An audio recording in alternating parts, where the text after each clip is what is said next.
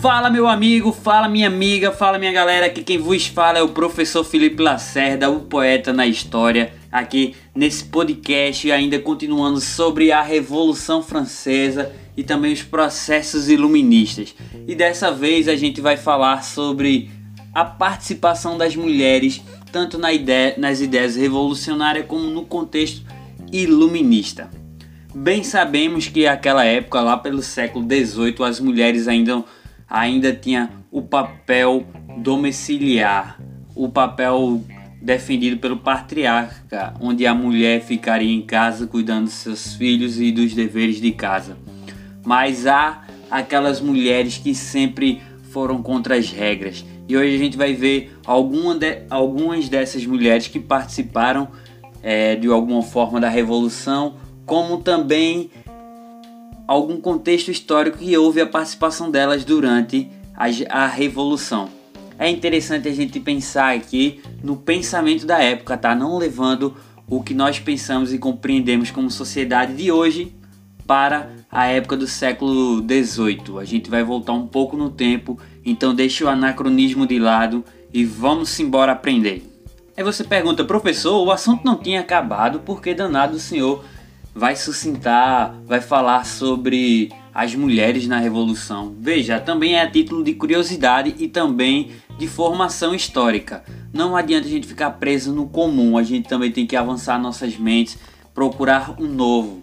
E muitos artigos lançados é, após o século XVIII, lá pelo século XX, já falavam sobre a mulher e sua participação. E eu procurando algum, preparei um pouco de conteúdo aqui para vocês.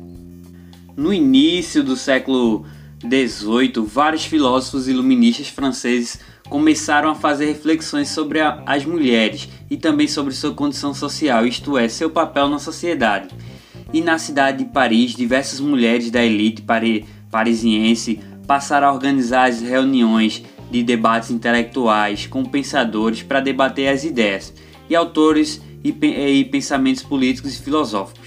Então, os debates propostos pelas mulheres intelectuais de Paris tiveram um caráter de debate livre. Os temas eram livres e os ideais também, assim como pregava a, é, a revolução, fraternidade, igualdade e liberdade. Mas será que era para todo mundo? Será que era toda a camada, das, todas as camadas da sociedade? Embora fosse uma revolução que quebrava com paradigma, ainda mantinha algumas características conservadoras ou do medievo é, em sua volta.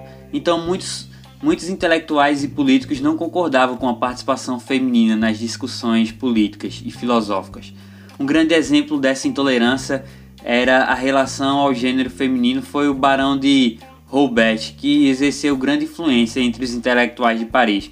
O Barão liderou por muito tempo um dos mais famosos círculos intelectuais da década de 1770 na capital francesa. Havia também outro iluminista, outro filósofo iluminista que fazia várias críticas e bastante duras acerca da, das mulheres. Esse aqui é bastante famoso. É o Jean-Jacques Rousseau. Segundo ele, as mulheres não estavam presentes, não, não deveriam estar presentes no contrato social. Assim, os homens teriam domínio sobre as mulheres e as crianças. Isto é, Rousseau defendeu a tese da família patriarcal como família natural. Então vamos ver que a questão de liberdade e contrato social era aplicada ao homem e não às mulheres e às outras camadas, por exemplo, criança. Não se pensava ainda algum projeto para elas à época. E Emmanuel Kant também pensava dessa maneira e outros filósofos também. Bem, é, sempre quando é recorrente as mulheres e a participação do, na Revolução, as pessoas costumam lembrar apenas de dois personagens que frequentemente aparecem nas narrativas, né? São elas Marianne Charlotte, que assassinou o político jacobino Jean-Paul Marat em 1793 e foi guilhotinada. Ela por não só por assassinar um homem, também ser um líder, é, ele era um líder do, de um partido opositor e muito forte na época, já, os jacobinos, onde a gente já viu que eles lideraram a França também em algum momento. E a rainha também Maria, Maria Antonieta, uma das maiores personalidades da Revolução, né, que foi guilhotinada também em 1793. Interessante pensar em Maria Antonieta que ela só torna-se uma figura que faz parte da cultura após a Revolução, após quando acontece todo o processo, ainda mais depois de Napoleão. Então veja, é, é basicamente assim que é a ideia construída sobre a mulher. Então vou falar para vocês também uma parte bem curiosa da história, onde houve a participação na, das mulheres nas ideias revolucionárias. Entendo, como eu falei, que havia um papel é, prescrito à época pra, para a mulher e ela era a dona do lar, aquela mulher que de, tentava tentava de alguma forma manter o controle entre as crianças e, e os deveres de casa. Eu não, não defendo isso, logicamente, a gente trazendo para os dias de hoje. É algo a se aprender também da Revolução, onde foi excluídas mulheres mas que também houve participação dela, inclusive, delas, inclusive na Assembleia Constituinte, onde a gente já viu, elas levaram algumas ideias para lá que não foram bem aceitas, mas enfim, vamos lá. Qual, qual, um, professor, me diga um cenário onde as mulheres participaram da Revolução. Pois bem, vou dizer a vocês, as mulheres eram responsáveis pela alimentação dos filhos, né? Então sentiam-se mais os efeitos da escassez dos alimentos, logicamente, se era elas que os alimentavam. Então, desesperadas, elas estiveram à frente das revoltas populares, como coloca é, Catarine Froquet. Ela, elas, sente, elas se sentem, se tenham é, sempre encontradas à cabeça dos motins provocadas pelos que resistiam ou pela falta de pão. Seja qual for a rebelião provocada pela fome, encontramos sempre as mulheres na primeira linha. Essa é é o que a pensadora nos traz sobre as mulheres. E em meado 1789, as manifestações continuavam e novamente a mulher se fez presente em um motim que reivindicava o preço do pão, o alimento básico dos franceses e logicamente preciso para suas crianças. E Marianne Fouquet descreve esse episódio. No dia 13 de setembro, em Versalhes, houve um motim por causa do pão. Nessas multidões em fúria que exigiam pão, havia sempre mulheres. Nesse tipo de manifestação popular, quem participavam eram as mulheres do povo, as mulheres que faziam parte daquela camada social é, do, do, terceiro estado, as dos camponeses, as dos burgueses. Então eram sempre, eram sempre trabalhadoras que desempenhavam diversas funções, como vendendeiras, peixeiras e etc. Mas no dia 5 de outubro, é, motivadas pela falta de pão e insultadas com o pisoteamento da Concórdia, né, que era a insígnia militar, o tricolor, símbolo da Revolução.